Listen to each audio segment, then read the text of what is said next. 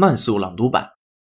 Galaxy Note 7's loss is iPhone's gain, says CNET poll. We knew that Samsung would take a hit once reports of a battery flaw in a Samsung Galaxy Note 7 phone forced the company to recall the model. And a pair of new Twitter polls by CNET show that Samsung's loss well be Apple's gain.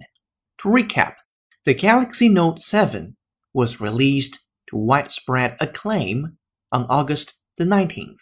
But soon after its release, reports of fires while charging the phone began cropping up online.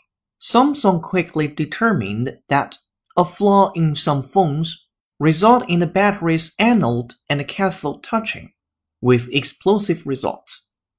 The company initiated an immediate recall while maintaining that only a fraction of the estimated 2.5 million handsets sold so far are afflicted.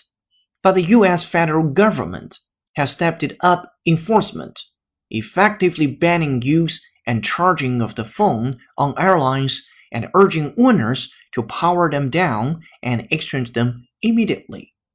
From CBS.